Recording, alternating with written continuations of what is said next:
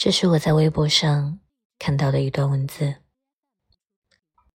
我热情有限，你把握时间。前几天认识一位眼镜帅哥，因为是我的菜，所以我主动撩他。加微信之后，热火朝天的暧昧了一个晚上。结果到了第二天下午五点二十一分，他发了个朋友圈。夏天真是太美好了，我觉得不太对劲，但也没问。给他发个消息，晚上十一点多才回。半夜里又看到他发了一张和朋友的聊天记录，大约就是他有喜欢的人了，但对方不喜欢他。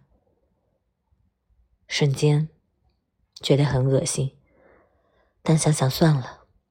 毕竟只是暧昧，大家都有选择的自由。他回我之后，我就没有再理他了。结果今早又给我发了一个早，我没回。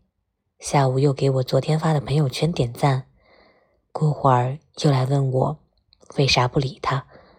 我说在忙，他说嗯嗯，很不懂这样的意义是什么。你有喜欢的人，那就专心喜欢他。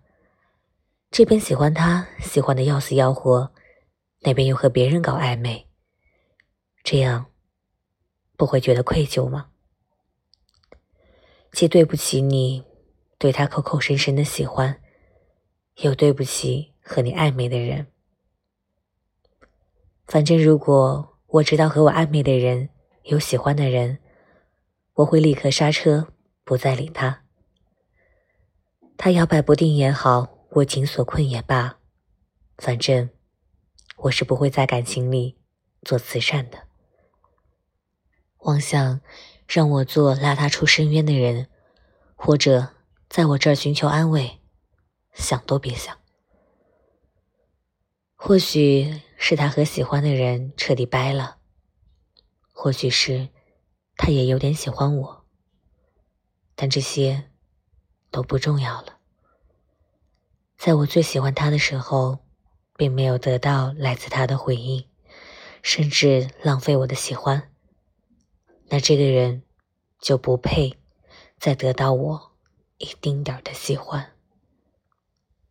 毕竟，迟来的喜欢比草都亲贱。以上文章来自微博，这里是荔枝 FM。四二五四零八，